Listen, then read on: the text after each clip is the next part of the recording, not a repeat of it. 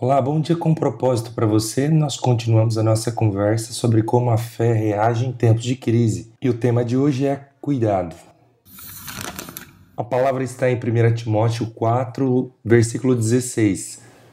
Cuide de você mesmo e da doutrina. Continue nesses deveres, porque fazendo assim você salvará tanto a si mesmo como aos que o ouvem. Ouvimos a expressão desde que nos entendemos por gente. Tome cuidado não vamos deixar de ouvi-la tão cedo. Fato é que Deus tem cuidado de nós.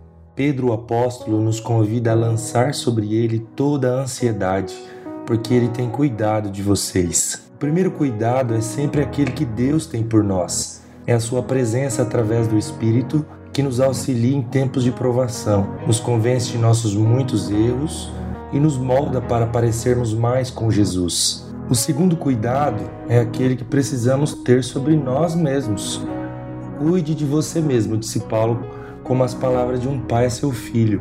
Este conselho transcendeu os tempos para nos encontrar aqui hoje. Cuide da sua fé, cuide da sua saúde, cuide da sua alimentação, cuide da sua vida devocional, cuide da comunhão com seus familiares, cuide de si.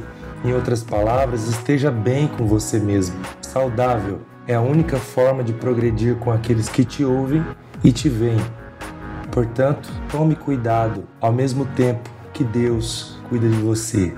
A graça e a paz de Jesus seja com o seu cuidado. Amém.